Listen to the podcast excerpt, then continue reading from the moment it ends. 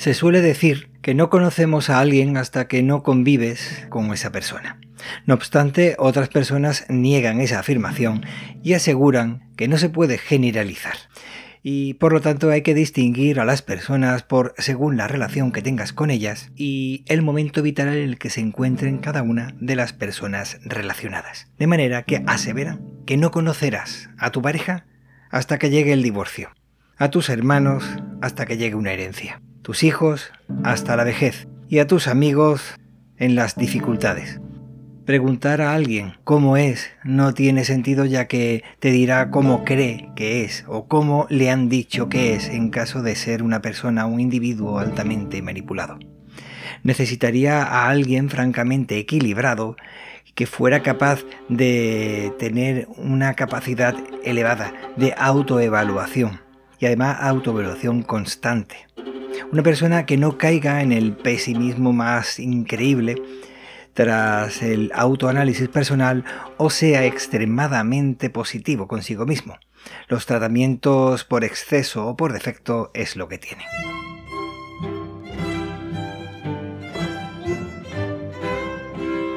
Tener que esperar a un divorcio, una herencia, a la vejez o a las dificultades puede ser una espera excesiva para conocer a alguien. Hay quien se deja llevar por los sesgos de las falacias para creer conocer a las personas, de manera que ver a alguien ostentar un cargo solo muestra que esa persona hace lucir el cargo para que los demás acaten sus designios, cuando estos no son su competencia. Pero desean influenciar aprovechando su autoridad y respeto en otro ámbito. Desde mi punto de vista, me parece que una buena forma de conocer a alguien de manera relativamente rápido es viendo si tiene aficiones. Si las tiene por puro desarrollo personal o por buscar algún tipo de interés de ascenso social o económico por lo que, desde mi punto de vista, deja de ser una afición. También conocer las aficiones que desarrolla y qué fue lo que le motivó a hacerlas. Hay quien dice que debemos desconfiar de quien bebe agua. Pues yo diría que hay que desconfiar de quien no tiene un hobby. Eso puede ser por vago. Y desconfiar de quien no desea desarrollar su creatividad solo por su desarrollo personal. A continuación vas a disfrutar de un episodio, y no será el único, en el que conocerás a una persona llena de proyectos, aficiones y muy apasionada. Una persona que merece ser conocida. Espero que te resulte tan interesante como a mí me lo ha parecido. Las Hermias eran fiestas dedicadas al dios Hermes. Se pedía perdón por los delitos cometidos. Se practicaban concursos deportivos. O los esclavos tomaban el papel de dueños según la región donde se celebrara. Justo en ello es donde veo las aficiones, en nuestro tiempo libre, momento en el que nos evadimos, practicamos aficiones y en algunas de ellos pedimos incluso perdón por pecados no confesados, o nos permitimos ser los dueños no solo de nuestra vida, sino de nuestro mundo interior. Te invito a observar la hermaya de estas personas tan interesantes.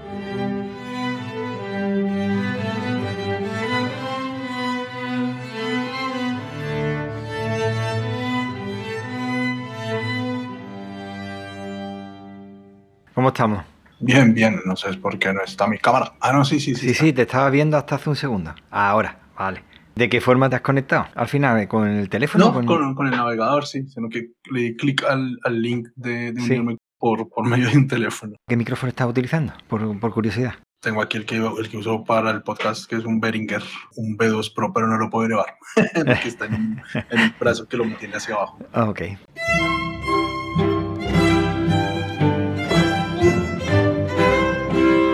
Te conozco, pero no te conozco mucho. Entonces, ¿tú cómo te presentarías en un grupo de personas en la que solamente se habla de aficiones? ¿Cómo te definirías?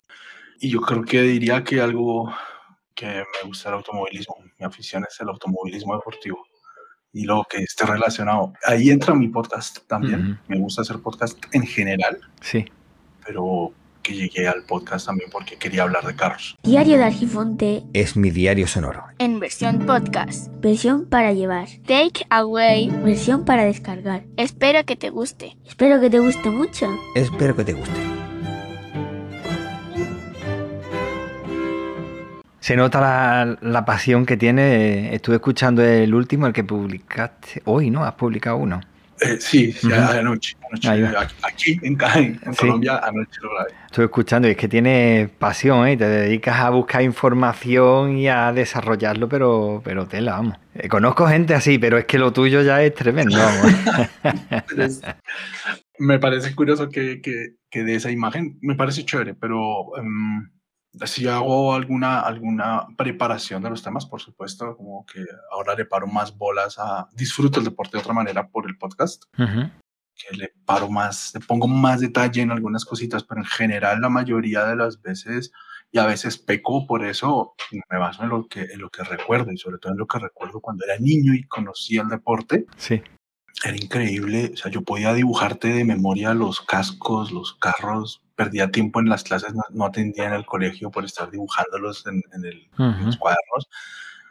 Y, creo que hasta hoy sigo, sigo dependiendo mucho de lo que me acuerdo que pasa, de lo que me acuerdo que he vivido en el deporte, cosas que he visto, leído. Sí, yo no tengo una guerra contra los periodistas, pero sí con esos periodistas que siempre están diciendo, esto jamás ha ocurrido, hemos llegado a una situación histórica. Y una de las cosas que tú comentabas, no recuerdo en qué episodio, decía, vamos a ver, vamos a tomar datos. Desde el año 1950, tal, tal, tal, tal. Y digo, no, vea, es que cualquiera que te escuche Estás dando, dando caña, vamos. Sí, eso pasó hace la semana pasada, pero ni siquiera es periodista, creo que es más pues, gente como uno que también tiene alguna afición y lo hacen de alguna manera, pero no, no habrán tenido la oportunidad de verlo pues, y cuando alguien va y dice que es que 33 segundos es casi un récord y que el récord es de Hamilton de 58 segundos, yo les digo, no, espere, cuando yo empecé a ver Fórmula 1, yo vi un tipo que le sacó dos vueltas al segundo. Debe estar por aquí. y ahora una promoción. ready? Gentlemen, start your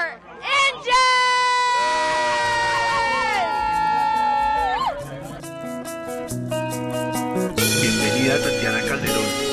Hola Ricker y Oliver, un placer poder compartir con ustedes. Los saluda Gaby Chávez, piloto colombiano en la IndyCar.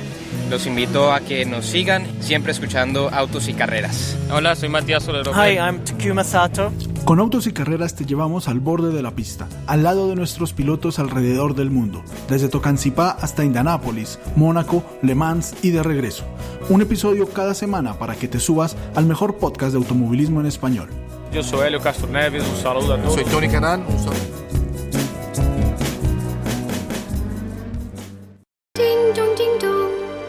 Yo al principio me confundía porque tenías puesto Caicedo y ahora tienes puesto sí. Eh, ¿A qué se refiere por curiosidad?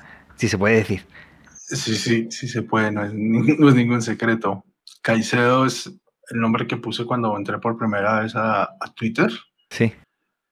Y fue principalmente porque mi abuela era de apellido Caicedo. Ah, vale. Y hay una historia muy bonita alrededor del, del apellido, hay incluso un libro ¿Ah, sí? que yo no sé si se escribió en Colombia o, o, o, no, que se llama El Alférez Real y cuenta la historia de una gente de apellido Caicedo.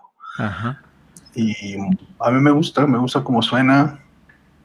Y bueno, me parecía que era una forma ahí como de hacerle un tributo a mi abuela. Y por curiosidad, así rápido podrías contar, ya es que me ha entrado la ganas de escuchar la historia, así aunque sea a grandes rasgos. No, en, en general mi abuela, mi abuela fue una persona súper adelantada a su época. Uh -huh. Ya, pues, debe, debe, haber nacido como en los años 20, yo no recuerdo exactamente la fecha. Uh -huh. Yo a ella no la conocí, ella murió cuando mi madre era muy joven, tenía, iba a cumplir 15 años mi mamá cuando mi abuela murió. O sea, yo ni siquiera estaba en planes, y, pero lo que cuentan es pues una persona que a pesar de haber nacido hace tantos años, ella estudió, pudo estudiar, estudió una cosa que acá llamaban secretariado bilingüe, eh, ayudó a mi abuelo a montar una fábrica de marroquinería uh -huh. y, y siempre lo que cuentan es de una mujer más bien como de ahora, que ella trabajaba, ya no hacía cosas del hogar, no le quedaba tiempo, tenía también que delegar esas vainas, entonces era siempre hablar como de una mujer como, wow, mi abuela como, como, como diantres hizo para, para hacer todo lo que hizo, y bueno, y además era una persona como que de muy buen humor, hacía bromas, hacía bromas con los, con los teléfonos, recuerdo una que llamaban a hacer bromas telefónicas, aquí en Colombia lo llamamos pegas, ¿sí? que te llaman y te preguntan bobadas, ¿no? Como... Eh, yo que se llamaban tardísimo en la noche y despertaban a alguien y le preguntaban si fue al baño antes de dormirse. Sí. Ah, bueno, si decían que no, no, uy, no recuerdo porque pronto se quedaba orinado en la cama, cosas de ese estilo. Y hacían bromas hasta que una persona de la, de la empresa de teléfonos les, les interrumpió la llamada. Sí. Pues porque en esa época era diferente el sistema de telefonía y les dijo como que no podían hacer eso porque ocupaban las líneas y yo sé qué cosas. Y mi abuela terminó hablándolo y, y cuadrando una cita con esa persona, una cita ciegas para verse. Y mandó, mandó a una de las hijas, porque ya no dio su nombre, dio el nombre de una de las hijas. Y bueno, mm. allá, esa es otra historia, pero era, una persona como que muy divertida. Dentro de las aficiones que tú me has dicho que tienes la, eh, sobre todo el tema de la carrera de coche, pero cualquiera, cualquier tipo de coche, cualquier, porque he visto lo de indicar que yo no lo he escuchado en mi vida, pues yo la verdad es que el tema de las carreras de coches no te escucho a ti, igual que puedo escuchar a otras personas hablando de Apple, del mundo Apple, y yo nada más que tengo eh, algunas cosillas, pero que tampoco le presto atención, ni soy un fanático ni nada pero me gusta escuchar más que nada porque eso transmite esa pasión. y, se ve, y al final termina uno enterándose de cosas, igual que cuando escucho a gente hablar de fútbol y a mí el fútbol no me gusta, pero mira, pues vas aprendiendo cosillas, a veces dicen cosas interesantes y dices, mira, pues está bien y culturizándose, aunque no sea algo de mi pasión, pero... Yo, yo creo que sí, yo creo que la respuesta es si cualquier cosa que tenga carros y que esté corriendo, sí. ahí, ahí me tendrán. Yo obviamente lo primero que vi de carreras, tal vez el primer contacto que tuve con carreras fue a través de un juego, un juego de computador que me, que me regaló un primo, él sí lo había comprado original y me copió los discos y yo lo instalé en mi casa. Y eso debe haber sido un par de años antes. Sí. Y para mí era solo un juego de, de carreras, de carritos, como decía mi papá. Sí. O sea, otra vez jugando carritos. y, y, algún día cananeando encontré una transmisión del Gran Premio de Mónaco del 95. Y me acuerdo en detalle, un accidente a la largada, levantaban los carros con las grúas, se veía genial, además era en Mónaco, pues es además una pista bellísima, como todo lo que es Fórmula 1 lo vi de primerazo ahí. y, y ya a partir de ahí en ese programa que vi esa carrera, ellos alternaban, no, no, daban en directo las carreras, pero alternaban un fin de semana, daban la carrera de Fórmula 1 y al siguiente era de indicar. Tanto que yo pensaba que era así en el mundo real. Sí. Después hay que me di cuenta que no, que a veces corrían juntos, pero en el programa no las daban en, en vivo. Sí. Y mm, entonces conocí la indicar. Y, y, de ahí pues empecé a ver más cosas, fui al autódromo Maccabi, que había otras carreras, y ya, eso, eso no para. Es, es una cosa que me atrapó y ahí quedé prendido. ¿Qué es lo que te motivó para crear un podcast? No hace falta decir de qué, porque ya lo estoy viendo, pero ¿qué es lo que dice? Voy a hacer un podcast, voy a hablar de esto. Um, principalmente que yo había creado un blog sí. un, un, tiempo antes, unos años antes, y escribí algunas cosas, porque por ahí se pueden encontrar todavía de estar eso ahí perdido y escribí alguna cosa, pero escribir es muy difícil, me parece súper complicado. Uh -huh. Ahora que me toca escribir muchas cosas para el trabajo o, o, para los guiones del podcast a veces o de otros shows, me parece un, un trabajo extenuante uh -huh. y no creo que me quede bien. Entonces dejé de escribir en el blog y tal vez por ahí sobre el 2014 o 13 empecé a escuchar El siglo XXI es hoy, de Félix Riaño, y me parecía fabuloso. Yo trabajaba muy cerca de donde él emitía el programa, entonces a veces cuando lo daba en vivo, sí. ponía los audífonos y me iba caminando hasta el frente de la oficina de él y lo veía ahí en el balcón dando el programa en vivo y escuchándolo en vivo, y es maravilloso. Y en algún episodio él dijo, yo uso Spreaker para hacer uh -huh. el podcast en vivo y todo esto. Fui, bajé la aplicación, dije, pero esto está re breve y gratis puedo hacer episodios de 15 minutos, pues haré episodios de 15 minutos y empecé. Y a hablar hablar se me da un poco más. hombre, lo hace bien, hombre. Eh, lo que pasa es que eh, este hombre, este hombre es que escucharlo y, y, parece que está escuchando Los Ángeles. Me encanta cuando habla. Sí, sí, es, él es muy bueno. Hay una cosa, a, a, veces le da un poco de vergüenza tal vez, o no sé, eh, no, no creo que sea exactamente vergüenza, pronto sea solamente timidez. Sí. Pero yo a él lo conocí sin conocerlo cuando era muy pequeño, porque él tenía una banda de rock. ¿Ah, sí? había una, no me hago yo la idea. Y había una canción que se llamaba em, el, el, el, Rey del Pañete. Y a mí esa canción, por alguna razón, me encantaba. Sí. Y después, unos años después, él era el locutor de una emisora, un programa que se llamaba eh, La Noche de los Lápices. Y ese era el primer programa de radio, yo creo, en Colombia que tú te podías conectar al programa usando una aplicación de chat. Ajá. Y entrábamos a charlar los que estamos en el programa. Incluso alguna vez nos reunimos juntos sí. a, a, hacer algo, ¿sí? O sea, como, como ah, venga, veámonos en tal lado y, y hablamos, nos conocemos. Uh eh, entonces yo a él lo conocía un poco, un poco de antes. Y después, afortunadamente, la vida me llevó a conocerlo y ha sido un apoyo muy fuerte. Creo que ha sido un apoyo muy grande para todo el podcasting en Colombia. Es una persona muy cercana. Se ve, se ve buena persona. y entonces eso te llevó a, ti a hablar de eso, pero es que yo he visto también que te habías creado otro, bueno, no sé, no sé si lo tienes apartado ya, el de fútbol de sub-17 sub creo que era, de Colombia. Sí, pues es que ya después de empezar a hacer el podcast, sí.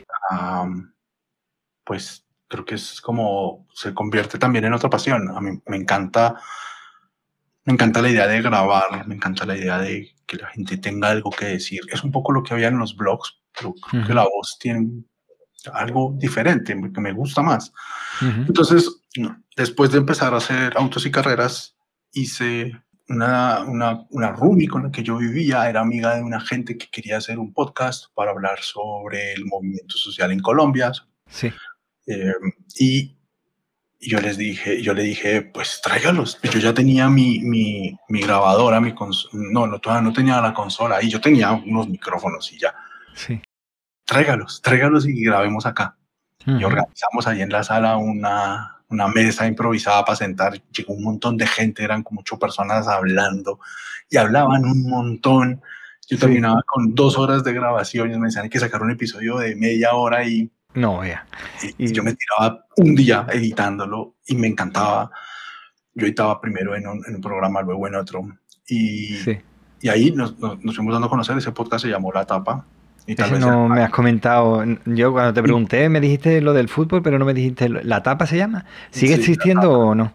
Mm, ya no lo, no lo hacemos. Se hizo como en un momento muy álgido a nivel social aquí en Colombia hace unos dos o tres años. Seguramente las noticias trascendieron em, y, y, hablaban gente muy pina, periodistas, eh, filósofos, reporteros, de todo ahí. Qué bueno, qué bueno. Sí, muy, muy duros. Eh, aprendí un montón y a veces también metía la cucharada porque me parecía genial lo que hablaban y yo tenía que decir algo. Entonces hice ese y luego me llamaron por ahí para hacer un podcast. No, no vivo de esto, tristemente. Después me llamaron para hacer un podcast sobre un programa que tenía el gobierno de, de inclusión para las mujeres rurales. Y más adelante hice este de mm, fútbol con sinceridad, que es una china caleña tremendísima, sabe un montón de fútbol, tiene una pasión por el fútbol brutal. Y fueron unos episodios fantásticos. Hicimos incluso unas entrevistas que no, no salieron al aire o no han salido al aire, que, que bien vale la pena también publicarlas, porque son, son muy chéveres. Eh, ese también fue muy popular, sobre todo porque la selección colombiana de mujeres es muy buena. Sí. Lo que han venido haciendo es muy bueno. Justo hoy clasificamos a octavos de finales, aunque perdieron el partido hoy, pero ah, está bien. Era un partido en el que podían experimentar cosas y si se perdía no se perdía nada. Y ahora la pregunta, que es que eh, más o menos se puede decir que yo me acerqué a hablar contigo cuando me enteré que tenías intención de hacer un nodo de Mastodon. Y eso me llamó mucho la atención, es decir, me voy a lanzar, pero un nodo de Mastodon dedicado a podcast en español. La verdad es que me llamó la atención mucho el querer meterte y hacerlo y cómo se te ocurrió, cómo lo estás haciendo, cómo lo estás llevando. Mira, yo estudié ingeniería de sistemas sí. de carambola, yo creo. Yo en verdad quería ser piloto de Fórmula 1, pero eso no se podía. Era muy caro para mis padres. Y después yo quise ser ingeniero aerodinamicista. Incluso averigüé para irme a, a la escuela de diseño de Turino, pero era difícil, yo no sabía cómo se hacía esa vuelta, tocaba igual presentarse a algún lado. Entonces yo dije, bueno, por ahí había hecho algo de programación de computadores, que un tío me prestó un libro y me parecía divertido. Entonces eh, yo dije, me voy a meter en ingeniería de sistemas. Y empecé a estudiar eso.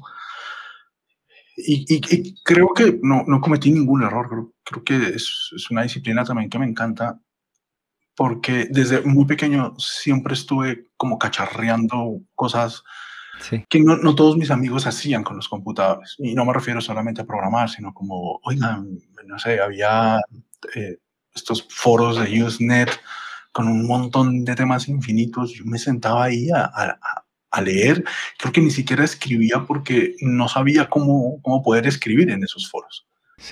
Luego salieron aquí cosas en Colombia sobre, no, o en Latinoamérica salió Star Media, salió Latin Chat, eh, las salas de Yahoo, y me encantaba meterme en eso y, quedaba de verme en la vida real con esas personas que conocía. Entonces para mí la red como que siempre abría una gran cantidad de espacios me permitía escribir en un blog. Tuve un blog por un año completo, estuve publicando casi a diario y esas cosas siempre me han parecido que son como aportes súper contestatarios, o sea, de darle poder a la gente que de otra manera no lo tiene. Claro, no es total porque el acceso a la tecnología no es muy bueno, pero, pero cuando, cuando me entero que existe esta cosa que se llama Mastodon, que yo no tenía ni idea, o sea, pasó bajo mi radar por completo, por muchos años, ah, pero con todo todos los cambios que ha sufrido la extinta Twitter, eh, pues, ahí, me enteré de esto. Ah, encontré un artículo por ahí que explicaba cómo montar una, una instancia y yo dije, yo tengo por aquí algo que a lo mejor me permite hacerlo y, aprendemos. Y con un amigo nos sentamos y nos demoramos como tres semanas aprendiendo qué era. tanto nos demoramos que alguien más que iba a meterse en el proyecto lo hizo más rápido, porque hay formas de hacerlo más rápido, pero yo me quise enredar un poco.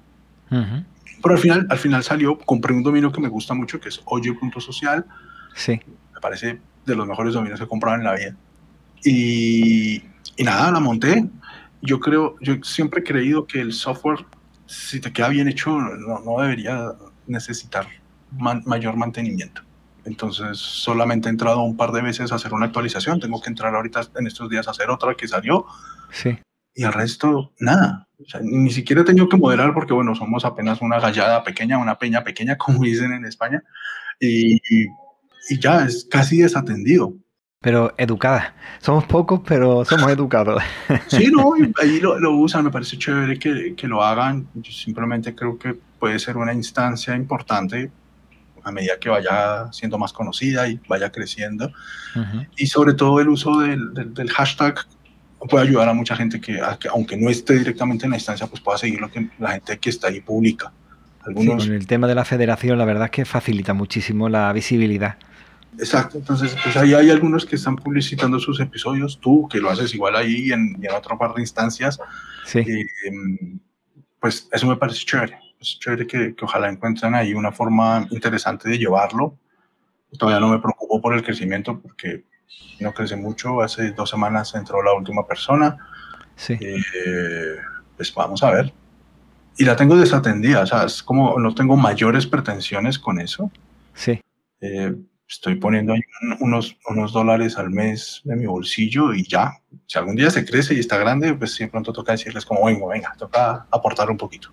Pero por ahora no. ¿Cuánto te está saliendo al mes? 60, 60 dólares al mes poco, no nada, pero pues si se puede y te hace sentir bien, pues yo lo hago. y ahora una promoción. Charletas nació en noviembre del 2019 con una idea muy sencilla, realizar entrevistas presenciales a gente de mi comunidad, de mi ciudad, investigadores, científicos, empresarios, variado, cualquier persona tiene algo interesante que contar. Pero ya sabéis lo que ocurrió en 2020. COVID, confinamiento, acabó con las entrevistas, porque es algo muy importante que se hagan de forma presencial. Ahora, en septiembre, va a continuar con más fuerza que nunca. Todo se ha dicho de paso. De momento tenéis las entrevistas que realicé en aquella época para ir abriendo boca. En septiembre nos vemos. Tú has dicho que te cuesta escribir. Me extraña a mí, porque si tienes esa facilidad para hablar, me extraña a mí que te cueste escribir, pero bueno. Es difícil. ¿Qué rutina utilizas tú para escribir? ¿Te, te viene una idea y la escribes la idea y luego la desarrollas o tú ya tienes claro perfectamente lo que tienes que hacer? A veces tengo muy claro lo que quiero decir, otras veces no.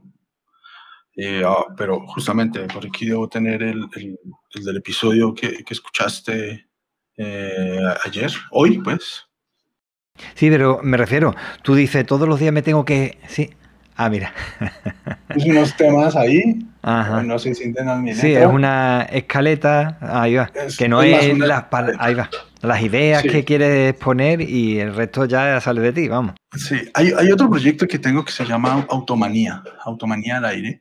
Ese Sí. no ha salido. Ujú. Hace a poco antes, a comienzos del 2020 o a finales del, no, a comienzos del 2020, grabamos el primer episodio. Será un podcast que hable sobre los carros que han hecho historia en Colombia. No necesariamente carros de Colombia, porque nosotros no tenemos una marca de carros, pero aquí se han ensamblado Mazda, Chevrolet, eh, Ford, Renault. Y uno de los carros más queridos en Colombia es el Renault 4 y grabamos ese episodio antes de la, de la pandemia. Entonces no lo he terminado de editar, o sea, me ha costado muchísimo trabajo. Y ese, ese, No hay prisa, no hay prisa. ese, ese guion, ese sí lo escribí completico, palabra Sí. por palabra, lo grabamos. Está listo, solo falta cortarlo y mezclarlo. Ujú. Eh, um, y me costó, me costó mucho. Sí, pero que digo, tú no vas todos los días, voy a dedicarle X tiempo a... No.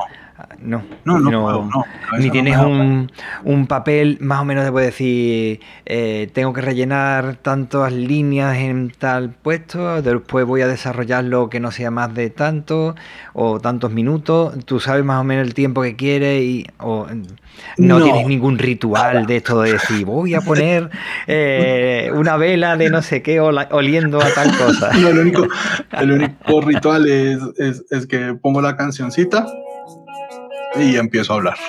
Y saludo a la gente y se acaba el día. Eso es todo. No es Ah, más. te, dejas, te dejas llevar Sí, más que otra yo cosa. más o menos hablo como 30, 40 minutos. Eh, a veces, digamos, cuando, cuando veo que el tema está muy difícil, sí hago una escaleta, o sea, pongo como solo esto, solo esto, solo esto, como para no, no divagar, ¿sí? Más de lo debido. Cuando no lo tengo del todo claro o sé que el tema puede dar para más cosas, hago una escaleta y trato de seguirla lo mejor que se pueda. A mí me costó muchísimo, y es la pregunta que te voy a hacer, a mí me costó mucho hablarle al micro, estar ¿Ah, solo sí? y te pones a hablar. Y decía yo, pero bueno, es que parezco loco. ¿Yo qué estoy haciendo? ¿Tú, ¿Tú has podido superar eso o tú no has tenido ese problema? ¿Tú lo has tenido de una forma más natural? No, creo que mm, para algunas cosas soy más bien introvertido, entonces creo que me siento más cómodo aquí en mi, en mi estudio, eh, hablando. Creo que ni siquiera pienso realmente eh, si habrá alguien que me escuche. Es como, el automovilismo no es una cosa que sea muy popular en Colombia. Obviamente después de que llegó Juan Pablo Montoya a Fórmula 1 o a la IndyCar en el 99, pues se volvió una afición nacional. Pero igual, Montoya sale de la Fórmula 1 en el 2006 y, y se acaba la afición. Entonces siempre ha sido un gusto muy de uno, muy mío. Nunca yo iba a las carreras y a veces me acompañaba mi hermano, a veces, tal vez las más veces me acompañó mi padre, pero no, no era como el plan de ir con mis amigos o de compartir con mi novia o cosas de ese estilo. Entonces, como siempre fue como mi, solo mi plan, pues tal vez hablar solo fue más fácil, un poco más natural porque es mi afición nomás. Y hablo, y hablo lo que yo creo, lo que yo pienso, no, no tengo la intención de decir, de dar noticias o de dar información o de enseñarle a la gente qué es el automovilismo, porque para eso hay otra gran cantidad de páginas. Yo me acuerdo que yo te pregunté, voy a cambiar de tema, eh, te estuve preguntando sobre la grabadora, yo tengo ahora la Zoom H5 Ujú. Y estoy acordándome, eh, en el podcast este, La tapa. la tapa, ese, ¿por esa razón compraste tú la Zoom H6?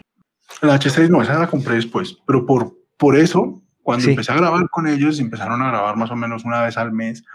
Y dije, no, yo tengo que poder grabar mejor. Entonces me compré este micrófono, el, el y me compré la Rodecaster.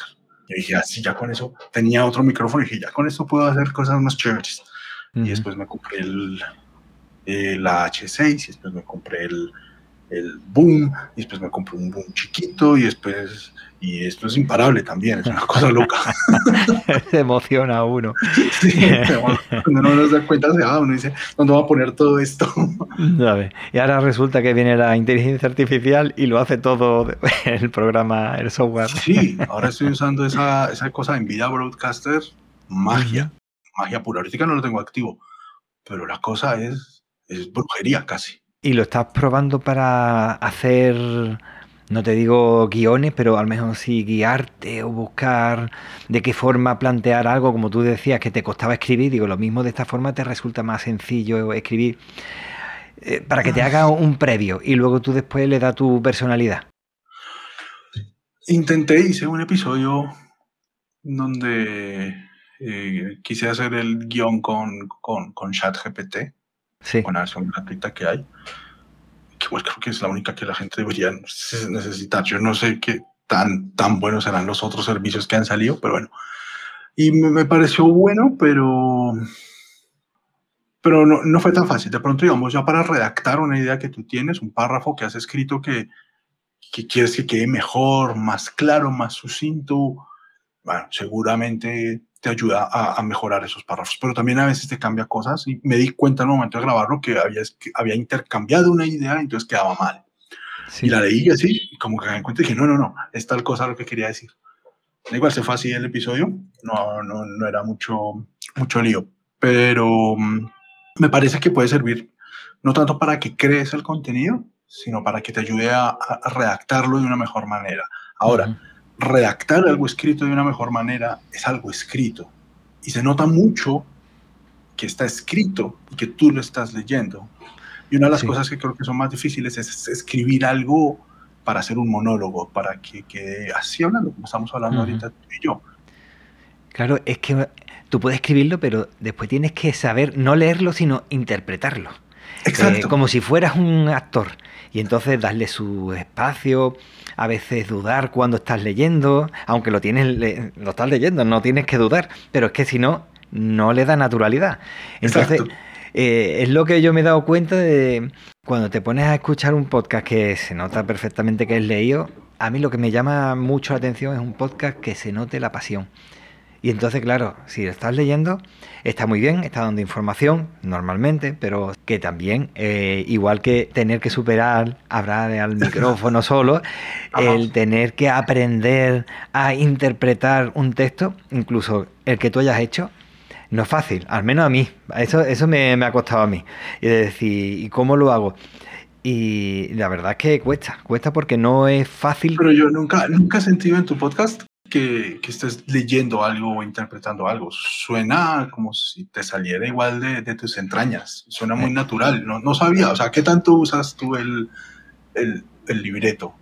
Yo eh, casi todo el tiempo lo escribo y lo vuelvo a escribir y lo vuelvo a escribir y lo dejo apartado a lo mejor una semana, un mes, incluso un año y luego lo vuelvo a retomar.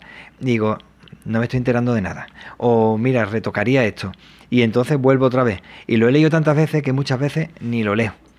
Pero ya porque lo tengo, pero porque es que hay, eh, quiero a lo mejor desarrollar una palabra que, que aparezca en distintos puntos del episodio o bien resulta que a una de las cosas que me gusta, que después otra cosa es que lo consiga, que sea circular. Comenzar con una cosa, lo vas desarrollando y termine con lo mismo que he empezado. Ah, eh, eso suele gustarme, eh, porque me dijeron a mí una vez, no, tendrías que dejarlo como los, los, blogs, que sea un texto no muy largo, pero lo dejes abierto. Y digo, ¿por qué abierto? Si para mí el concepto de, de la historia, del tiempo y todo esto es circular, pues lo voy a hacer circular.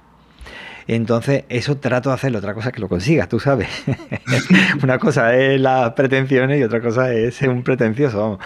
eso, eso, bueno, ese pedazo no lo tengo tan identificado, pero sí, sí me parece que suenas muy natural y me parece que eso, debe, eso habla bien de, de, la forma en la que estás escribiéndolo, porque sí se siente, como estuvieras pues tú ahí haciendo una introspección y, y cuando hablas con, con tus hijos son... sí.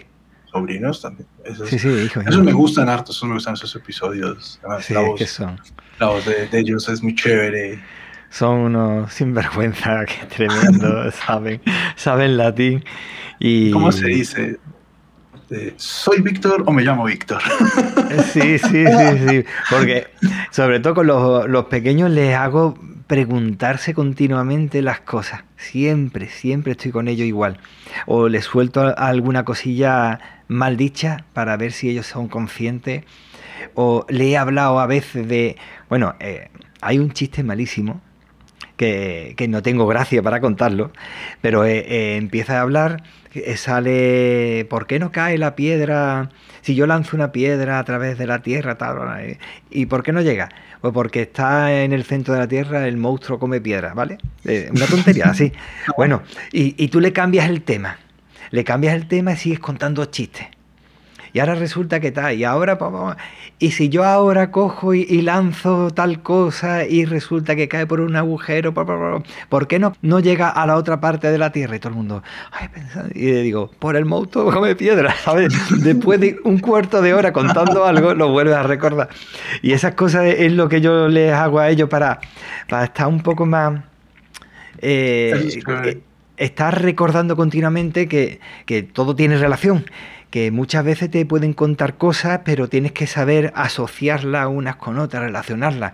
No es solamente información, sino ser capaz de, de relacionar. Muchas veces les he dicho a ellos que lo importante no es tanto los datos, sino las interacciones entre los datos. Ser capaz de relacionarlos entre ellos. Total. Eso es vital.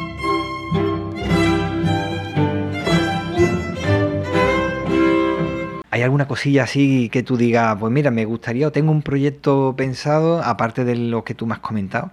Tengo mm, ganas de plasmar, como me dijiste tú antes, que de pequeño dibujabas con los ojos cerrados, podías hacer lo, de los coches, lo de los, eh, los cascos y demás.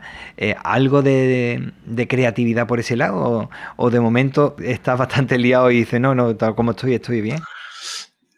Ese punto de qué tan liado está uno, qué tan ocupado está uno, es algo que siempre me, me, me, no sé, me preocupa un poco.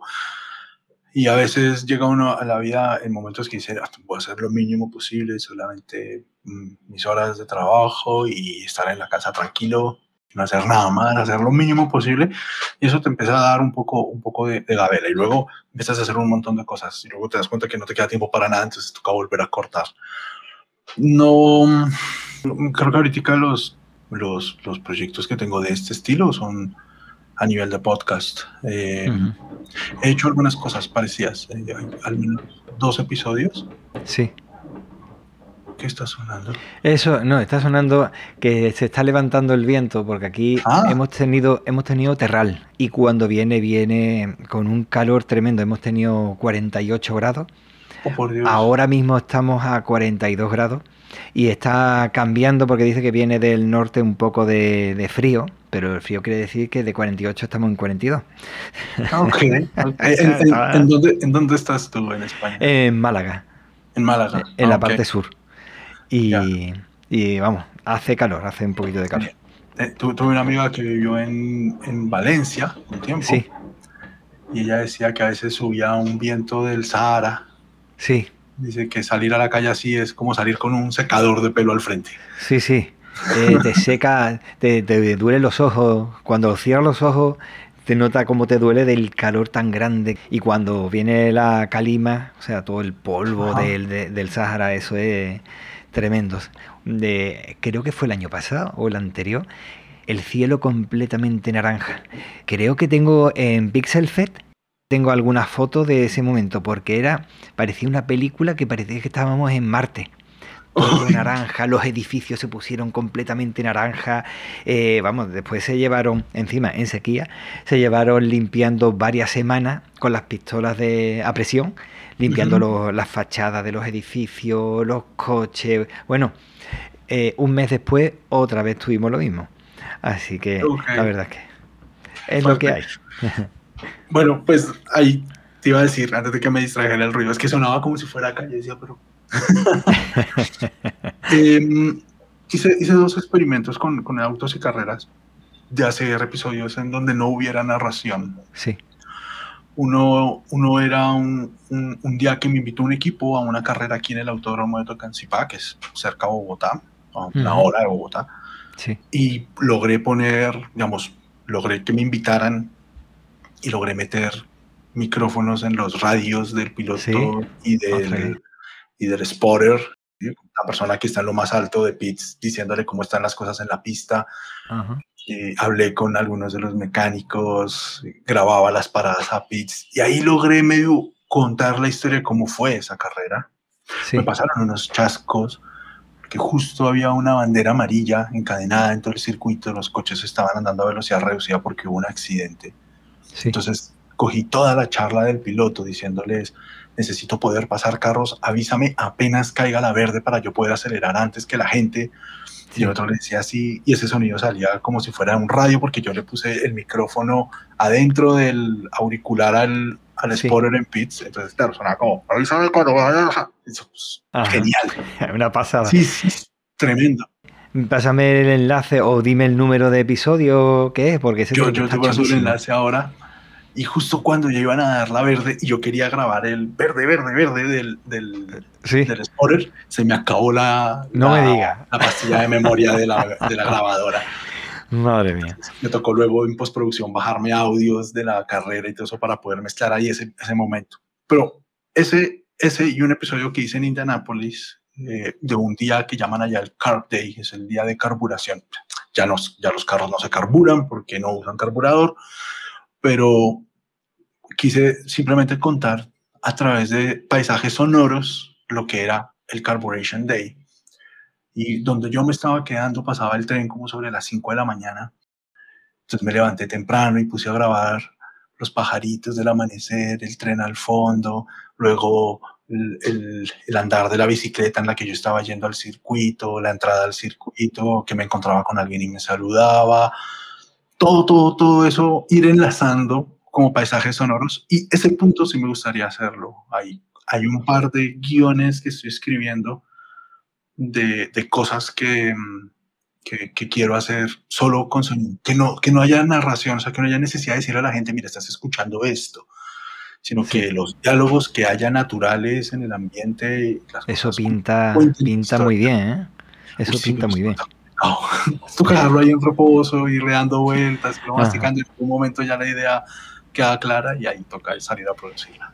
¿Y lo vas a utilizar con la Zoom H6 utilizando el cabezal ese redondo? No me acuerdo cómo se llama. Ahí hay, ahí hay un cabezal redondo que es bueno. Sí, el MS6 puede ser. ¿Cómo se llama? Sí, pero, sí, el, aquí, sí. aquí, yo tengo el cabezal redondo que es estéreo. Sí. Y, y omni, omni, Es que eso, ahí va. Son tres micrófonos, uno para derecha, izquierda y otro direccional. Ahí va. Es una pasada, como se escucha. Yo es que he escuchado cosas así y es que es alucinante. Muy bien, queda, mm. queda, muy chévere. Esa la usé cuando, cuando grabamos el episodio, esto que te digo de Automanía. Sí. Cableamos todo el carro. Le pusimos, le puse un micrófono apuntando adentro del carro hacia el motor para poder capturar el motor puse el direccional en el medio del carro para que las voces llegaran de distintos sitios. Le pusimos otro direccional, un mini shotgun de, cámara de video, apuntando al exhausto del carro para grabar el sonido del motor mejor. Ese carro estaba recableado. Y yo cada vez que hablo de ese proyecto digo, tengo que terminarlo porque de verdad quedó muy bueno, tengo que terminar de editarlo y producirlo bien y, seguir, seguir contando historias de más carros, porque uf, cablear el carro, pegarle micrófonos por todo lado me pareció lo mejor. Y era, y era como, una, mi amigo aceleró el carro y sonó, sonó el, el rastrillar de la... De la el, el, detalle ese, ¿no? De la, suela del zapato contra el este, pero no sonó bonito, porque sonó como el... ¡Uy! Ah. Yo le dije, no, parce, le toca manejar en medias. Tienes que volver otra vez a hacerlo. sí, tengo que, tengo que, tengo, tengo todo el material, o sea, es, es, y está como la mitad, está ya cortado, hay que terminarlo de, de editar y, y, mezclar. Lo que está diciendo, una cosa de esa tiene que estar bien con cada uno de los coches, porque cada coche suena de una forma distinta. Claro. Y, total. y si vas a un sitio de cómo suena cada uno de los coches en cada una de las partes, porque es lo que acabas de decir, no todo suena de la misma forma, pero cuando capta de un sitio de otro, el espacio sonoro tiene que ser alucinante escucharlo. Sí, hay cosas chéveres. Va, va a ver si lo termino. Aquí que hay tres semanas sin Fórmula 1, de pronto sea buen momento de sentarse y volverlo a hacer. Y ahora una promoción.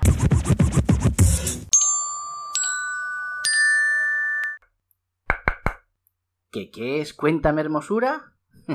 Atiende. Cuéntame Hermosura. Doblaje.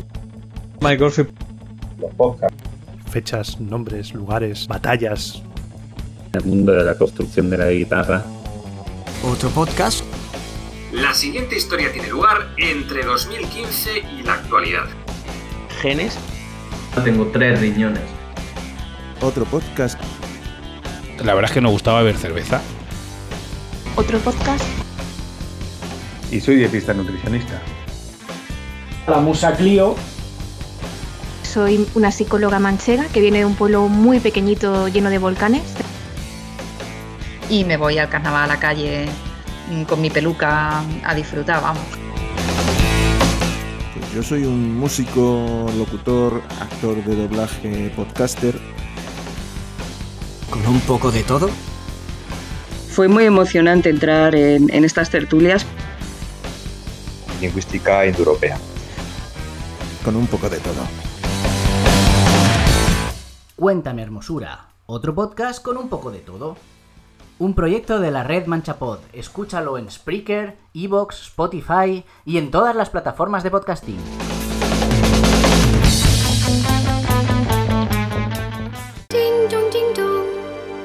¿Cómo lo editas? ¿Qué equipo utilizas para poder editarlo? Um, yo ahorita edito con Reaper. Es un software que me parece muy bueno, un DAW completísimo y además pues muy económico. Si tú no lo quieres pagar, no tienes que pagarlo. Tienes uh -huh. que esperar unos segundos para que cargue y te dé publicidad, de que la publicidad es como, ve, cómpralo. Claro. Pero es un DAW que vale 60 dólares la licencia, pues comparado con otras cosas de miles de dólares, me parece lo mejor que puede haber en el mercado. Le puedes poner plugins para hacer toda tu edición de sonido, ecualizar o comprimir uh -huh. el sonido. No lo he utilizado nunca. Es uf, es tremendo de bueno. Es, uh -huh. Obviamente es, como, es muy complejo y hay que acostumbrarse a la interfaz y todas las cosas que tiene. Yo venía de, de Hindenburg uh -huh. eh, y el paso no fue del todo fácil, pero bueno, tenía un amigo que me ayudó un poco a encontrarlo y busqué un tutorial que decía cómo configurarlo para podcast y lo seguí y eso me ayudó como a entender mejor la interfaz. Entonces sí. lo hago ahí, es chévere porque puedes poner varias pistas, puedes organizar las pistas, anidarlas y todo eso. Vamos, cuando, cuando uno quiere hacer efectos, por ejemplo los del radio, sí. en, la, en, el episodio que te cuento, hay, hay mucho de eso que está postproducido porque si bien el audio del, del, piloto llegaba muy bien, o sea, con el efecto que uno quería del radio, sí. el del man de pits salía la voz clarita, como estamos hablando tú y yo acá. Ajá. Entonces yo dije, no, este también tengo que quitarle frecuencias y moverlo. Entonces, ese, ese, lo uso ahí, uso, uso Reaper para eso. Y pues uh -huh. publicó con Spreaker. Afortunadamente hicieron unos cambios muy buenos este año. Hay que decirlo, los critiqué mucho, pero hicieron unos cambios muy buenos y ahora no tenemos límite de, de, espacio para poner cosas en la nube. Uh -huh. Entonces, puedo, digamos, ahí, ahí no tengo límite. Puedo, puedo poner lo que quiera, puedo subir lo que quiera, que nunca se me va a acabar el espacio. Hay que pagarlo, pero bueno. No es barato tampoco. Sí, no es, no es tan barato, pero, pero bueno se bajan costos en otras cosas. Claro, cuestión de prioridades. Sí, sí, tal cual. Tal cual, lo que no sé es qué va a pasar cuando... Últimamente, tal vez después de lo de mi padre, pienso, pienso en qué pasará cuando me muera. Toca hacer algo para que esos, esos audios puedan quedar disponibles eh, sin necesidad de que, de que se pague. Creo que tal vez eso es lo único. Pues, ¿sabes una cosa? Precisamente ese tema me lo ha sacado otra persona con la que estaba hablando y me llama la atención, ¿sí? ¿Qué ocurrirá con nuestros datos cuando hayamos desaparecido de aquí? Antes tú podías dejar un libro escrito y ahí seguía el, el libro y no tenías que pagar por el libro, ya estaba ahí. Uh -huh. Pero ahora no, ahora hay un continuo para poder mantener un espacio, un espacio que encima está costando y está emitiendo gases Eh, eh, entonces, claro, es decir, ¿de qué forma se hace para que se siga manteniendo? Porque es complicado, ¿eh? no, no es tan fácil, al menos yo no lo veo tan fácil. Sí, no, no, no, no es, no, no es tan sencillo. Algo, algo habrá que inventarse para no depender de, de, ese, de esos, de esos modelos de, de negocio en los que estamos dependiendo ahorita. Pero no es tanto como porque sean malos per se o algo así, sino porque de pronto alguien unos años después quiera escuchar esos episodios que hemos hecho todos los podcasters independientes y, y- y qué va a pasar, dónde se van Claro. a publicar, cómo se van a mantener ahí publicados. Claro, ahora puede funcionar de una forma, pero ¿y si aparece un loco que dice, espérate un momento, aguántame el cubata? Y ahora se llama en lugar de Spreaker X, ¿sabes? Te digo. Buena analogía. Entonces, ¿sabes? Que está allí mismo charlando que, que no compro, ¿cómo que no? Espérate, aguántame esto que voy a comprarlo. Pues eso mismo, pero en una red social, mira, pero en una cosa que tú le pones tanto cariño, que venga alguien que no tiene sentimiento ninguno por el trabajo, que encima no estás cobrando por hacerlo, como la mayoría de los que estamos aquí, que alguien que no siente eh, empatía por los demás se haga con plataformas donde hay mucho cariño, la verdad es que a mí me, me hace tragar saliva, ¿eh? Sí, Pensándolo. Mm. es verdad, es verdad, sí. Pero bueno, ya, ya nos pasará también el guayabo de, de Twitter. Cada vez estoy menos allá, cada vez mucho más. Cada vez estoy más en, en mi Mastodon, porque ahí se puede también interactuar como yo quería interactuar con la gente. La verdad es que mm, yo no estoy casi en ninguna. De vez en cuando entro, eh, comparto algo, comparto también algún que otro promoción o promociono algún podcast de alguna persona. Y la verdad es que no estoy mucho porque es que no me da la vida, la verdad. Ahora mismo estoy que no, que no, No, hay tiempo, vamos.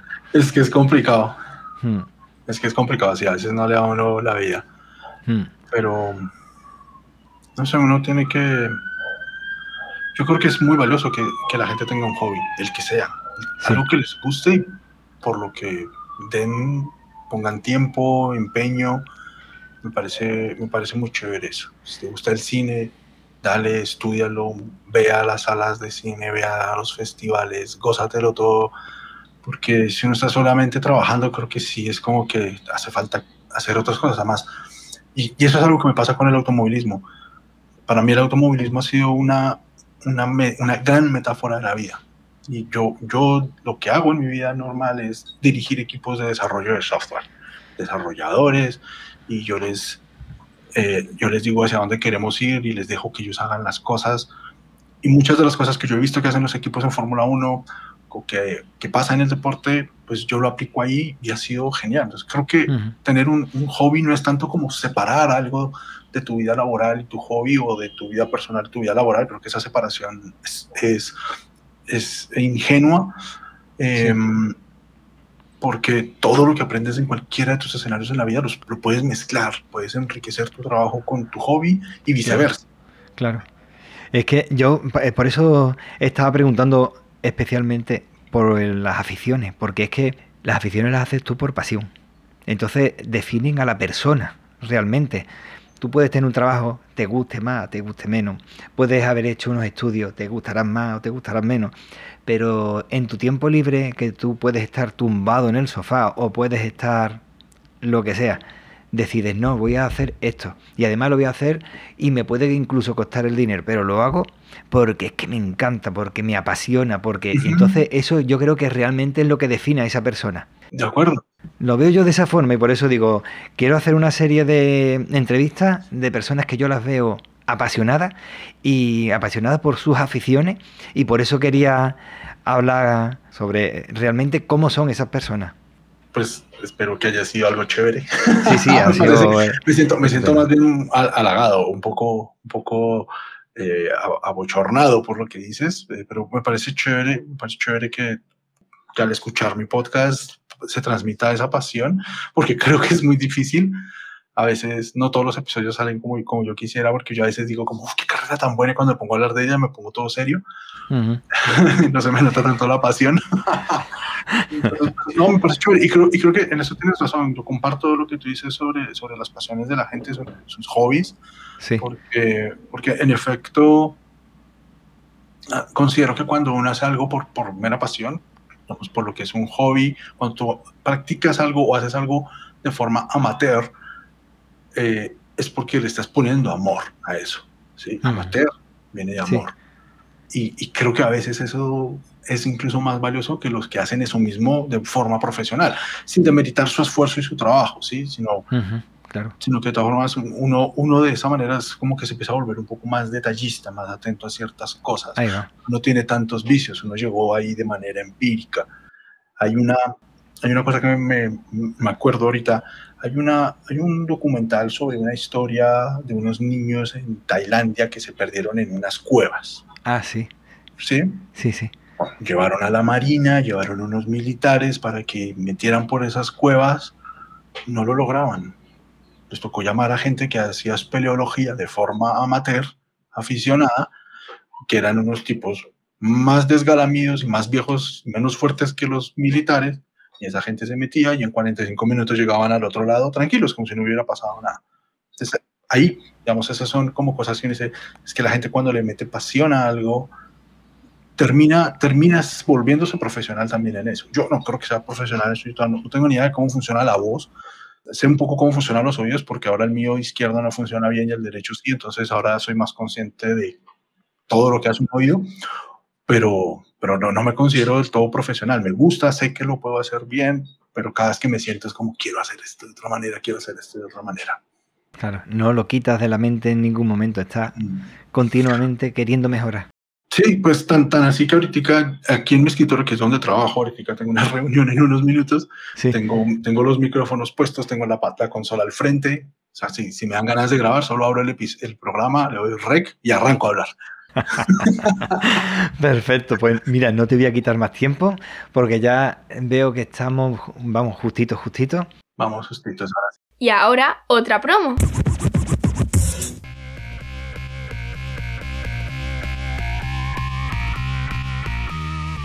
Bienvenidos a un nuevo episodio. ¿Amor? Que no, que no, empieza de nuevo. Bienvenidos a un capítulo. Que no, vampirina, que no. Bienvenidos al podcast. ¿Qué dice usted? A ver, vampirina, ¿tú te has leído el guion? ¿Pero qué dices de guion? Ni que cansino motero. ¿Desde cuándo tenemos guion? Pues tienes razón. Eso es así, compadre. Eso sigue siendo así. Hola de nuevo, soy el Vampi y este es el podcast de Estado Civil Motero. Me aborra. Este es ese podcast en el que nunca sé qué puede ocurrir, pero al menos está garantizado un rato de entretenimiento. ¡Ay, que me quedo muerta! Un podcast sin guion, sin filtros, a veces con mucha edición, donde a veces se habla de motos, pero no esperes que te contemos de, de ellas, porque para eso están los que cobran por ello. ¿Y eso? Están los periodistas. Uy, uy, uy, lo que ha dicho. Puedes seguir el podcast en cualquier plataforma de podcasting y en redes sociales como Instagram, Facebook y Twitter. Es muy sencillo, pones Estado Civil Motero en cualquier buscador y seguro que nos encuentras. Eh, me ha encantado hablar contigo. Muchísimas gracias por pasarte por aquí. No, Víctor, y... encantadísimo.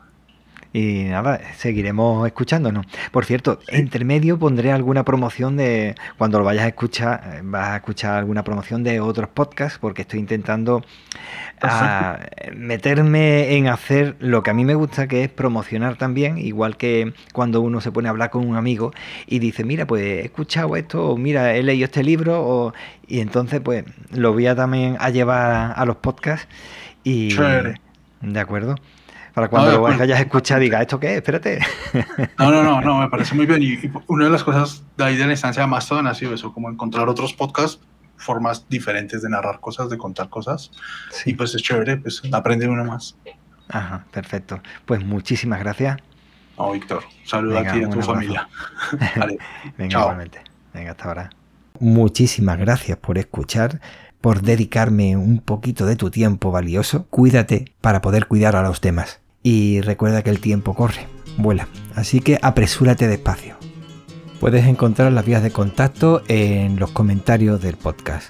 Hasta luego.